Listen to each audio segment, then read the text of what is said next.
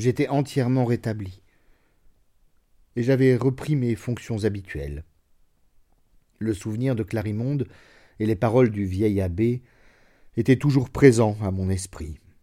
Cependant, aucun événement extraordinaire n'était venu confirmer les prévisions funèbres de Sérapion, et je commençais à croire que ses craintes et mes terreurs étaient trop exagérées. Mais une nuit, je fis un rêve.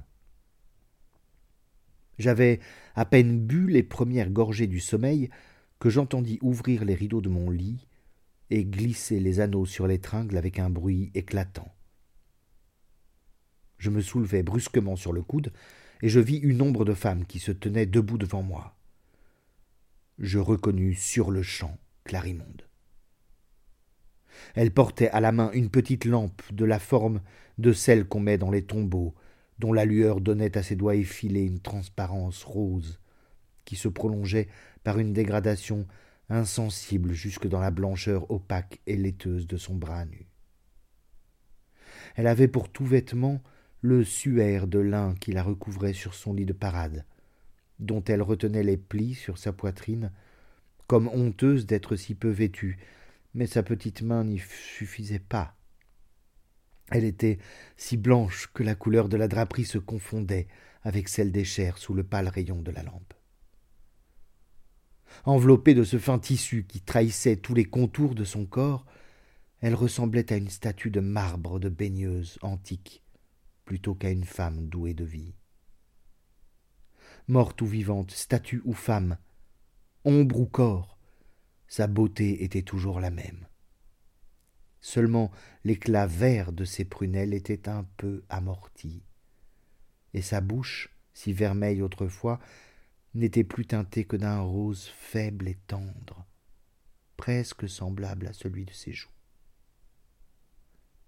Les petites fleurs bleues que j'avais remarquées dans ses cheveux étaient tout à fait sèches et avaient presque perdu toutes leurs feuilles ce qui ne l'empêchait pas d'être charmante. Si charmante que malgré la singularité de l'aventure et la façon inexplicable dont elle était entrée dans la chambre, je n'eus pas un instant de frayeur. Elle posa la lampe sur la table et s'assit sur le pied de mon lit. Puis elle me dit en se penchant vers moi, avec cette voix argentine et veloutée à la fois que je n'ai connue qu'à elle, je me suis fait bien attendre, mon cher Romuald. Et tu as dû croire que je t'avais oublié. Mais je viens de bien loin, et d'un endroit d'où personne n'est encore revenu. Il n'y a ni lune ni soleil au pays d'où j'arrive. Ce n'est que de l'espace et de l'ombre. Ni chemin, ni sentier, point de terre pour le pied, point d'air pour l'aile, et pourtant me voici, car l'amour est plus fort que la mort, et il finira par la vaincre. Ah, que de faces mornes et de choses terribles j'ai vues dans mon voyage. Que de peine mon âme, rentrée dans ce monde par la puissance de la volonté, a eu pour retrouver son corps et s'y réinstaller. Que d'efforts il m'a fallu faire avant de lever la dalle dont on m'avait couverte. Tiens, le dedans de mes pauvres mains en est tout meurtri. Embrasse-les pour les guérir, cher amour. Elle m'appliqua l'une après l'autre les paumes froides de ses mains sur la bouche. Je les baisais en effet plusieurs fois, et elle me regardait faire avec un sourire d'ineffable complaisante. Je l'avoue, à ma honte, j'avais totalement oublié les avis de l'abbé Sérapion et le caractère dont j'étais revêtu. J'étais tombé sans résistance et au premier assaut. Je n'avais même pas essayé de repousser le tentateur. La fraîcheur de la peau de Clarimonde pénétrait la mienne, et je me sentais courir sur le corps de voluptueux frissons. La pauvre enfant. Malgré tout ce que j'en ai vu, j'ai peine à croire encore que ce fût un démon, du moins elle n'en avait pas l'air, et jamais Satan n'a mieux caché ses griffes et ses cornes. Elle avait replié ses talons sous elle, et se tenait accroupie sur le bord de la couchette, dans une position pleine de coquetterie nonchalante. De temps en temps, elle passait sa petite main à travers mes cheveux et les roulait en boucle comme pour essayer à mon visage de nouvelles coiffures. Je me laissais faire avec la plus coupable complaisance, et elle accompagnait tout cela du plus charmant babil. Une chose remarquable, c'est que je n'éprouvais aucun étonnement d'une aventure aussi extraordinaire. Et avec cette facilité que l'on a dans la vision d'admettre comme fort simple les événements les plus bizarres, je ne voyais rien là que de parfaitement naturel. Je t'aimais bien longtemps avant de t'avoir vu, mon cher Romuald, et je te cherchais partout. Tu étais mon rêve, et je t'ai aperçu dans l'église au fatal moment. J'ai dit tout de suite C'est lui. Je te jetai un regard où je mis tout l'amour que j'avais eu, que j'avais et que je devais avoir pour toi. Un regard à damner un cardinal, à faire agenouiller un roi à mes pieds devant toute sa cour. Tu restas impassible et tu me préféras ton Dieu. Ah, que je suis jalouse de Dieu, que tu as aimé et que tu aimes encore plus que moi. Malheureuse, malheureuse que je suis, je n'aurai jamais ton cœur à moi toute seule. Moi que tu as ressuscité d'un baiser, Clarimonde la morte, qui force à cause de toi les portes du tombeau et qui vient te consacrer une vie qu'elle n'a reprise que pour te rendre heureux. Toutes ces paroles étaient entrecoupées de caresses délirantes, qui étourdirent mes sens et ma raison, au point que je ne craignis point, pour la consoler, de proférer un effroyable blasphème et de lui dire que je l'aimais autant que Dieu. Ses prunelles se ravivèrent et brillèrent comme des chrysophases. Vrai, bien vrai, autant que Dieu, dit-elle en m'enlaçant dans ses beaux bras, puisque c'est ainsi tu viendras avec moi. Tu me suivras où je voudrais. Tu laisseras tes vilains habits noirs. Tu seras le plus fier et le plus envié des cavaliers. Tu seras mon amant. Être l'amant avoué de Clarimonde qui a refusé un pape, c'est beau cela. Ah, la bonne vie bienheureuse, la belle existence dorée que nous mènerons. Quand partons-nous, mon gentilhomme? Demain, demain, m'écriai-je dans mon délire. Demain Soit, reprit-elle. J'aurai le temps de changer de toilette, car celle-ci est un peu succincte et ne vaut rien pour le voyage. Il faut aussi que j'aille avertir mes gens, qui me croient sérieusement morte, et qui se désolent tant qu'ils peuvent. L'argent, les habits, les voitures, tout sera prêt. Je viendrai te prendre à cette heure-ci. Adieu, cher cœur. Et elle effleura mon front du bout de ses lèvres. La lampe s'éteignit, les rideaux se refermèrent et je ne vis plus rien. Un sommeil de plomb, un sommeil sans rêve s'appesantit sur moi et me tint engourdi jusqu'au lendemain matin. Je me réveillai plus tard que de coutume, et le souvenir de cette singulière vision m'agita toute la journée. Je finis par me persuader que c'était une pure vapeur de mon imagination échauffée. Cependant, les sensations avaient été si vives qu'il était difficile de croire qu'elles n'étaient pas réelles. Et ce ne fut pas sans quelque appréhension de ce qui allait arriver que je me mis au lit, après avoir prié Dieu d'éloigner de moi les mauvaises pensées et de protéger la chasteté de mon sommeil. Je m'endormis bientôt profondément, et mon rêve se continua. Les rideaux s'écartèrent, et je vis Clarimonde, non pas comme la première fois, pâle dans son pâle suaire et les violettes de la mort sur les joues, mais gaie, leste et pimpante avec un superbe habit de voyage, en velours vert, orné de ganses d'or et retroussé sur le côté pour laisser voir une jupe de satin. Ses cheveux blonds s'échappaient en grosses boucles de dessous un large chapeau de feutre noir, chargé de plumes blanches capricieusement contournées. Elle tenait à la main une petite cravache terminée par un sifflet d'or. Elle m'en toucha légèrement et me dit Eh bien, beau dormeur, est-ce ainsi que vous faites vos préparatifs? Je comptais vous trouver debout. Levez-vous bien vite, nous n'avons pas de temps à perdre. Je sautai au bas du lit. Allons, habillez-vous et partons, dit-elle en me montrant du doigt un petit paquet qu'elle avait apporté. Les chevaux s'ennuient et rongent leurs freins à la porte. Nous devrions déjà être à dix lieues d'ici. Je m'habillai en hâte, et elle me tendait elle-même les pièces du vêtement, en riant aux éclats de ma gaucherie, et en m'indiquant leur usage quand je me trompais. Elle donna du tour à mes cheveux, et quand ce fut fait, elle me tendit un petit miroir de poche en cristal de Venise, bordé d'un filigrane d'argent, et me dit Comment te trouves-tu? Veux-tu me prendre à ton service comme valet de chambre? Je n'étais plus le même, et je ne me reconnus pas. Je ne me ressemblais pas plus qu'une statue achevée ne ressemble à un bloc de pierre. Mon ancienne figure avait l'air de n'être que l'ébauche grossière de celle que réfléchissait le miroir. J'étais beau, et ma vanité fut sensiblement chatouillée de cette métamorphose.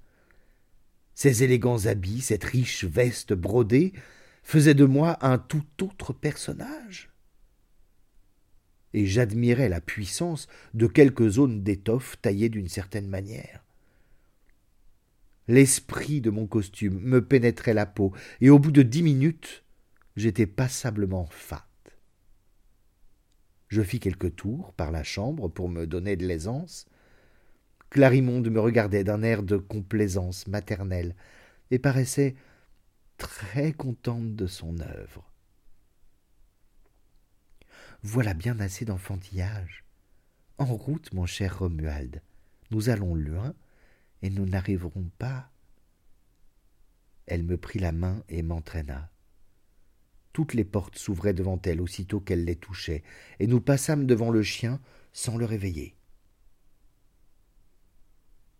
À la porte, nous trouvâmes Margheritone. C'était l'écuyer qui m'avait déjà conduit. Il tenait en bride trois chevaux noirs comme les premiers, un pour moi, un pour lui, un pour Clarimonde.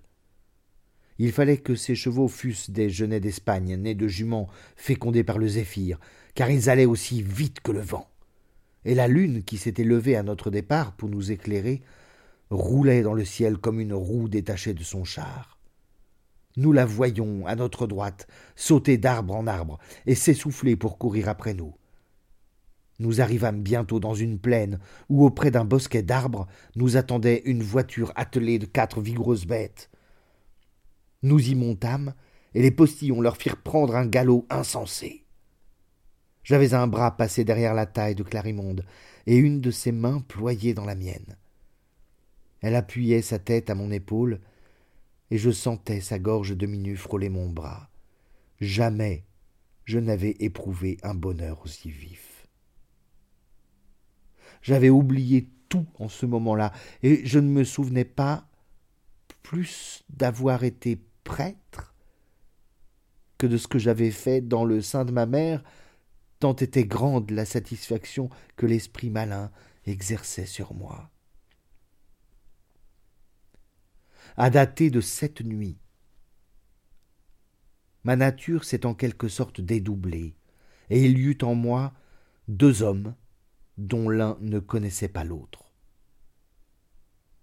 Tantôt je me croyais un prêtre qui rêvait chaque soir qu'il était gentilhomme. Tantôt un gentilhomme qui rêvait qu'il était prêtre. Je ne pouvais plus distinguer le songe de la veille. Et je ne savais pas où commençait la réalité et où finissait l'illusion.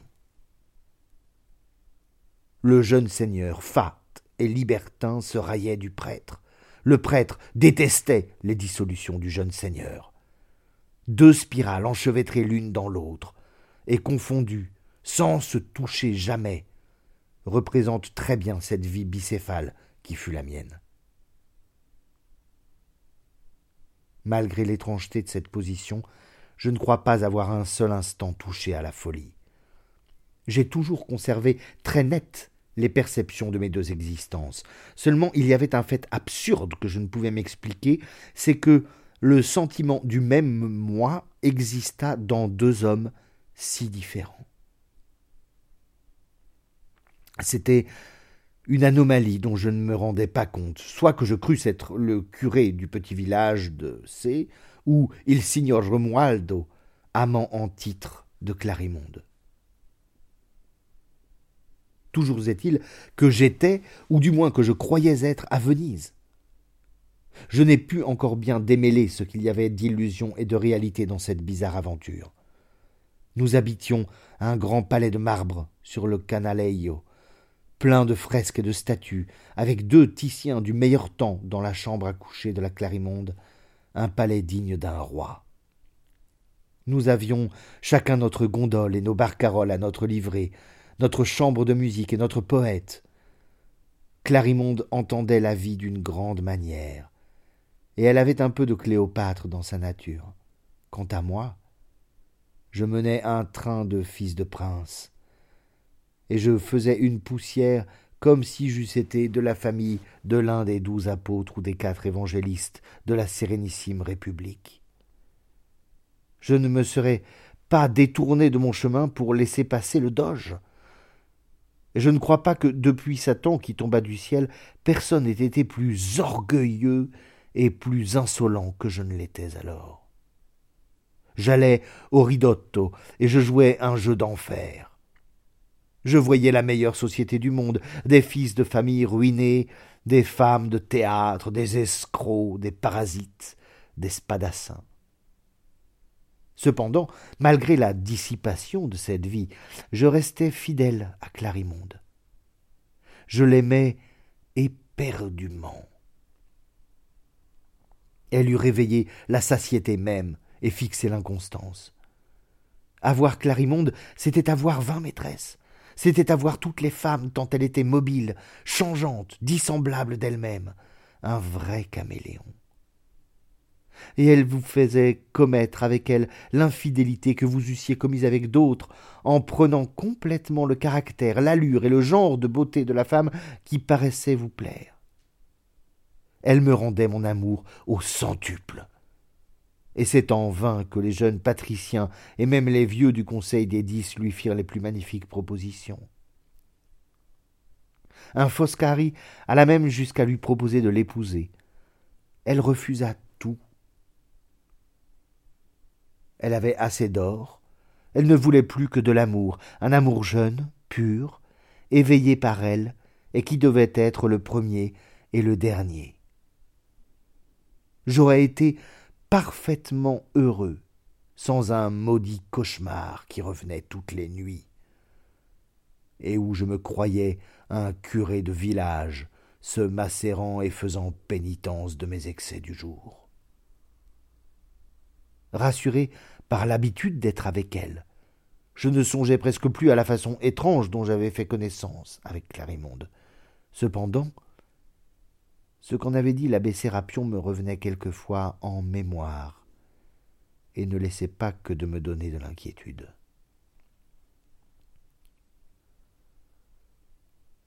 Depuis quelque temps, la santé de Clarimonde n'était pas aussi bonne. Son teint s'amortissait de jour en jour. Les médecins qu'on fit venir n'entendaient rien à sa maladie, et ils ne savaient qu'y faire. Ils prescrivirent quelques remèdes insignifiants et ne revinrent plus. Cependant, elle pâlissait à vue d'œil et devenait de plus en plus froide. Elle était presque aussi blanche et aussi morte que la fameuse nuit dans le château inconnu. Je me désolais de la voir ainsi, lentement dépérir. Elle, touchée de ma douleur, me souriait tristement, doucement, avec le sourire fatal des gens qui savent qu'ils vont mourir. Un matin, j'étais assis auprès de son lit et je déjeunais sur une petite table pour ne la pas quitter d'une minute. En coupant un fruit, je me fis par hasard au doigt une entaille assez profonde. Le sang partit aussitôt en filet pourpre, et quelques gouttes rejaillirent sur Clarimonde. Ses yeux s'éclairèrent, sa physionomie prit une expression de joie féroce et sauvage que je ne lui avais jamais vue. Elle sauta au bas du lit avec une agilité animale, une agilité de singe ou de chat, et se précipita sur ma blessure qu'elle se mit à sucer avec un air d'indicible volupté. Elle avalait le sang par petites gorgées, lentement et précieusement, comme un gourmet qui savoure un vin de Xérès ou de Syracuse. Elle clignait les yeux à demi, et la pupille de ses prunelles vertes était devenue oblongue au lieu de ronde. De temps à autre, elle s'interrompait pour me baiser la main, puis elle recommençait à presser de ses lèvres les lèvres de la plaie pour en faire sortir encore quelques gouttes rouges. Quand elle vit que le sang ne venait plus, elle se releva l'œil humide et brillant, plus rose qu'une aurore de mai, la figure pleine, la main tiède et moite, enfin plus belle que jamais et dans un état parfait de santé. Je ne mourrai pas. Je ne mourrai pas, dit-elle à moitié folle de joie et en se pendant à mon cou. Je pourrais t'aimer longtemps. Ma vie est dans la tienne, et tout ce qui est moi vient de toi quelques gouttes de ton riche et noble sang, plus précieux et plus efficace que tous les élixirs du monde, m'ont rendu l'existence. Cette scène me préoccupa longtemps et m'inspira d'étranges doutes à l'endroit de Clarimonde. Et le soir même, lorsque le sommeil m'eut ramené à mon presbytère, je vis l'abbé Sérapion plus grave et plus soucieux que jamais, il me regarda attentivement et me dit Non content de perdre votre âme, vous voulez aussi perdre votre corps. Infortuné jeune homme, dans quel piège êtes-vous tombé? Le ton dont il me dit ce peu de mots me frappa vivement. Mais malgré sa vivacité, cette impression fut bientôt dissipée, et mille autres soins l'effacèrent de mon esprit. Cependant, un soir, je vis dans ma glace, dont elle n'avait pas calculé la perfide position, Clarimonde, qui versait une poudre dans la coupe de vin épicé qu'elle avait coutume de préparer après le repas. Je pris la coupe, je feignis d'y porter mes lèvres et je la posai sur quelques meubles, comme pour l'achever plus tard à mon loisir. Et profitant d'un instant où la belle avait le dos tourné, j'en jetai le contenu sous la table. Après quoi, je me retirai dans ma chambre et je me couchai, bien déterminé à ne pas dormir et à voir que tout cela deviendrait. Je n'attendis pas longtemps. Clarimonde entra, en robe de nuit, et s'étant débarrassée de ses voiles, s'allongea dans le lit auprès de moi. Quand elle se fut bien assurée que je dormais, elle découvrit mon bras et tira une épingle d'or de sa tête. Puis elle se mit à murmurer à voix basse Une goutte, rien qu'une petite goutte rouge, un rubis au bout de mon aiguille. Puisque tu m'aimes encore, il ne faut pas que je meure. Ah, pauvre amour, ton beau sang d'une couleur pourpre si éclatante, je vais le boire. Dors, mon seul bien. Dors, mon Dieu, mon enfant. Je ne te ferai pas de mal. Je ne prendrai de ta vie que ce qu'il faudra pour ne pas laisser éteindre la mienne. Si je ne t'aimais pas tant, je pourrais me résoudre à avoir d'autres amants, dont je tarirais les veines. Mais depuis que je te connais, j'ai tout le monde en horreur. Le beau bras, comme il est rond, comme il est blanc. Je n'oserais jamais piquer cette jolie veine bleue. Et tout en disant cela, elle pleurait.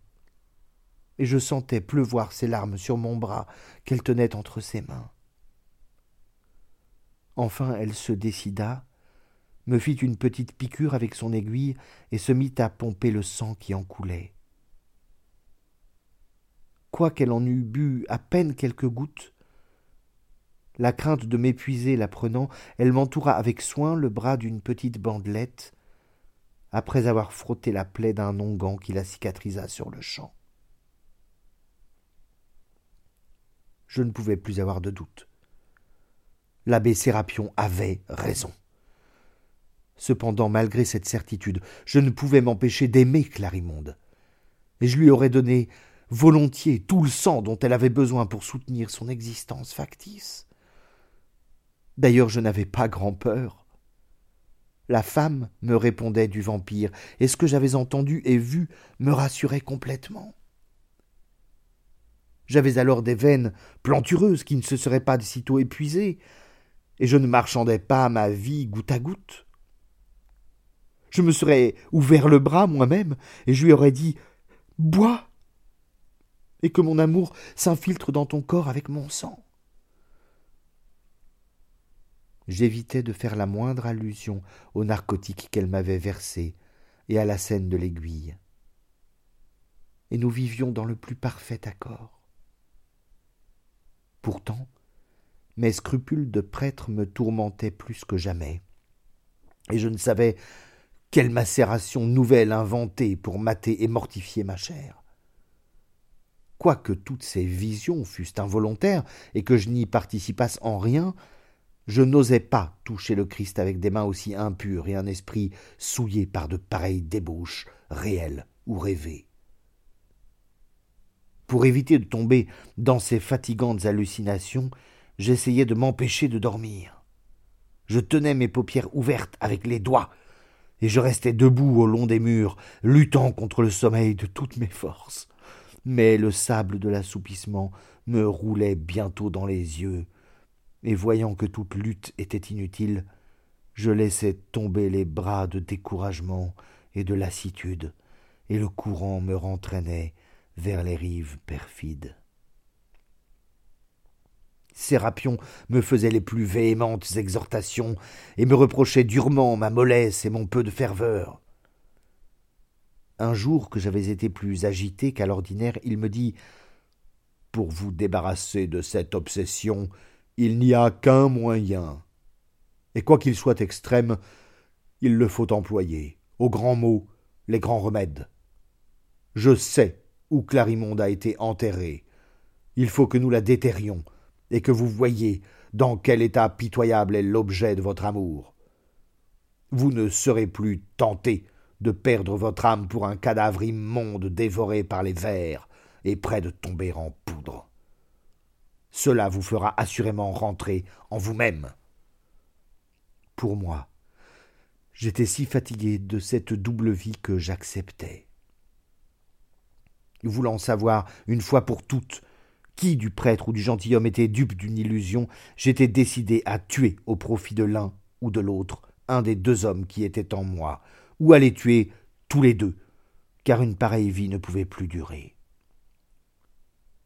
L'abbé Sérapion se munit d'une pioche, d'un levier et d'une lanterne, et à minuit nous nous dirigeâmes vers le cimetière de F, dont il connaissait parfaitement le gisement et la disposition.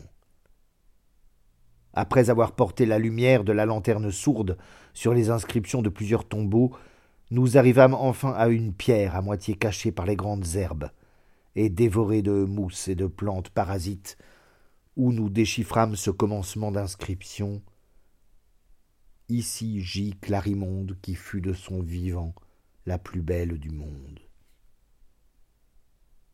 C'est bien ici, dit Sérapion. Et posant à terre sa lanterne, il glissa la pince dans l'interstice de la pierre et commença à la soulever.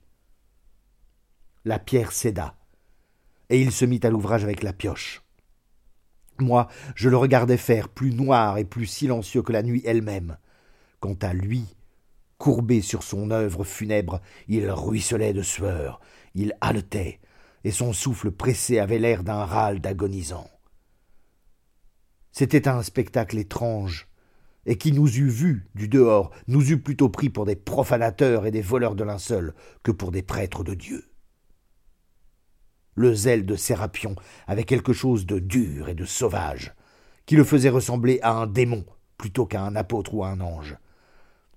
Et sa figure aux grands traits austères et profondément découpés par le reflet de la lanterne n'avait rien de rassurant. Je me sentais perler sur les membres une sueur glaciale. Mes cheveux se redressaient douloureusement sur ma tête. Je regardais au fond de moi-même l'action du sévère Sérapion comme un abominable sacrilège. Et j'aurais voulu que du flanc des sombres nuages qui roulaient pesamment au-dessus de nous sortit un triangle de feu qui le réduisit en poudre. Les hiboux perchés sur les cyprès, inquiétés par l'éclat de la lanterne, en venaient fouetter lourdement la vitre avec leurs ailes poussiéreuses en jetant des gémissements plaintifs. Les renards glapissaient dans le lointain, et mille bruits sinistres se dégageaient du silence. Enfin, la pioche de Sérapion heurta le cercueil, dont les planches retentirent avec un bruit sourd et sonore, ce terrible bruit que rend le néant quand on y touche. Il en renversa le couvercle, et j'aperçus Clarimonde, pâle comme un marbre,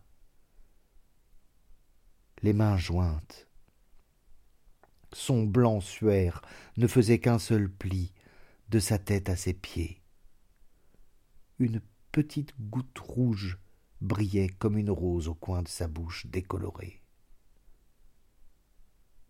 Sérapion, à cette vue, entra en fureur. Ah, te voilà, démon, courtisane impudique, buveuse de sang et d'or. Et il aspergea d'eau bénite le corps et le cercueil, sur lequel il traça la forme d'une croix avec son goupillon. La pauvre Clarimonde n'eût pas été plutôt touchée par la sainte rosée que son beau corps tomba en poussière. Ce ne fut plus qu'un mélange affreusement informe de cendres et d'os à demi calcinés. Voilà votre maîtresse, seigneur Romuald, dit l'inexorable prêtre en me montrant ses tristes dépouilles. Serez-vous encore tenté d'aller vous promener au Lido et à Fousine avec votre beauté? Je baissai la tête. Une grande ruine venait de se faire au-dedans de moi. je retournai à mon presbytère, et le seigneur Romuald, amant de Clarimonde, se sépara du pauvre prêtre à qui il avait tenu pendant si longtemps une si étrange compagnie. Seulement, la nuit suivante, je vis Clarimonde. Elle me dit, comme la première fois sous le portail de l'église, Malheureux, Malheureux, qu'as-tu fait? Pourquoi as-tu écouté ce prêtre imbécile? N'étais-tu pas heureux? Et que t'avais-je fait pour violer ma pauvre tombe? Et mettre à nu les misères de mon néant Toute communication entre nos âmes et nos corps est rompue désormais. Adieu, tu me regretteras. Elle se dissipa dans l'air comme une fumée, et je ne la revis plus. Hélas, elle a dit vrai. Je l'ai regretté plus d'une fois, et je la regrette encore. La paix de mon âme a été bien chèrement achetée. L'amour de Dieu n'était pas de trop pour remplacer le sien. Voilà, frère, j'en ai fini. Voilà l'histoire de ma jeunesse. Ne regardez jamais une femme. Et marchez toujours les yeux fixés en terre, car, si chaste et si calme que vous soyez, il suffit d'une minute pour vous faire perdre l'éternité.